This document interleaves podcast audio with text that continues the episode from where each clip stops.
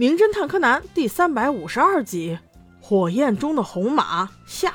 上集我们说到，小五郎的上司似乎认识那个憨憨男，这会儿他终于亮出了自己的底牌。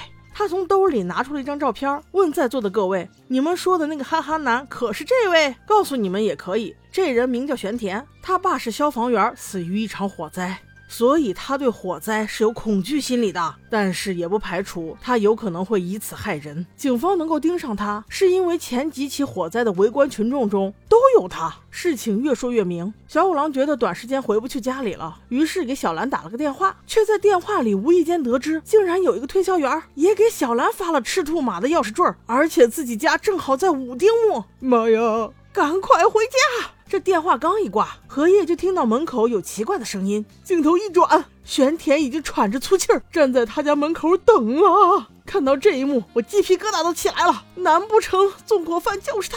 这个玄田喘了一会儿之后，便按门铃进入了侦探事务所。这会儿大半夜的，家里就两个女孩，你俩也是心大，还敢开门？一看是今天公交车上遇到的叟叟，一个心软，便把他让进了屋里。还好这个玄田没有让我失望，他并不是来放火的。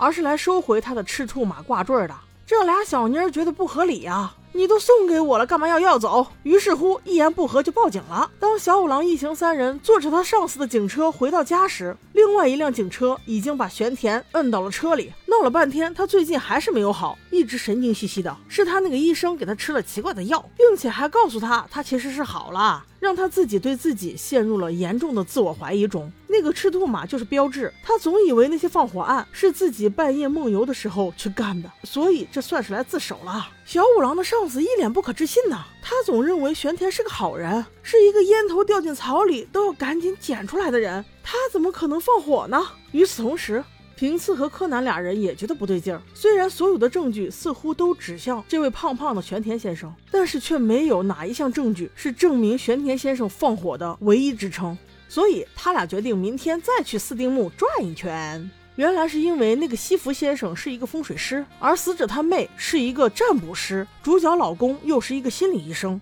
不论从各方各面来说，都是可以左右别人思想和行为的职业。所以这件事儿没那么容易完。第二天，他们一起去斯丁木看那个被烧的火灾现场时，上司警察也来了，说玄田对放火过程只有四个字，就是我不知道。原因是他一直在接受心理治疗，天天都要喝医生给他开的乱七八糟的药，干了什么没干什么都记不清楚了。而他的心理医生就是男主角，而且这个玄田还相信风水，更相信占卜，所以另外三名嫌疑犯都可以随意控制玄田。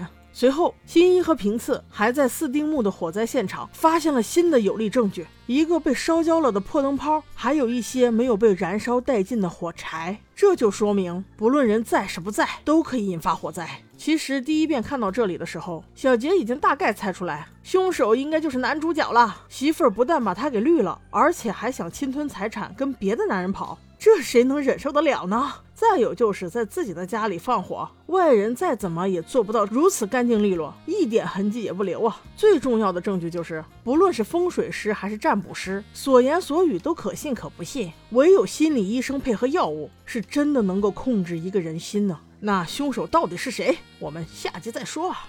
上集我们说到，四位嫌疑人中，三位都有想方设法的控制玄田的嫌疑，所以现在最重要的就是应该去玄田的家，看看能否在他的家里发现什么线索。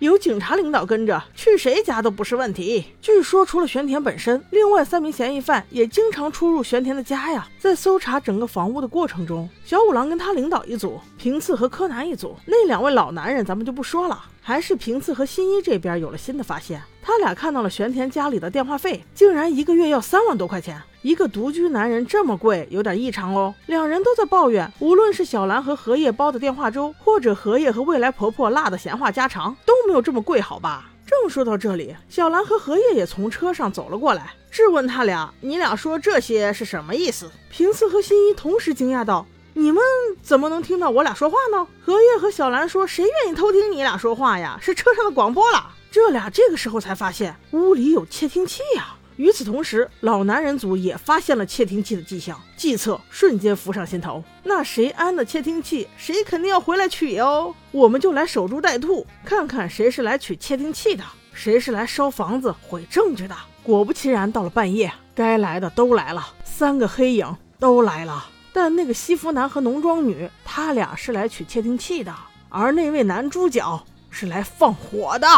这下子真相大白了。他连咸鱼翻身的机会都没有，拿着火柴被抓了个现行，无言以对了吧？后来男主角交代，原来他媳妇儿女主角也不是什么好东西。那女人早就发现她老公是前几起纵火案的始作俑者，特意收集起来证据，逼他离婚，并且把所有财产都留给自己。你说你这样不是自作孽不可活吗？你直接报警不就得了？男主角假意答应，实则天天演练纵火，想要烧死他媳妇儿。不巧又被这个女人发现了，所以才去找了二把刀的侦探南川先生帮他调查此事。不料南川也陷入了困境，这才把这件事情又委托给了平次，以至于有今天这个结果。要我说是幸亏给了平次，否则玄田先生可真的要背锅了。好的，事情圆满结束，我们下集再见。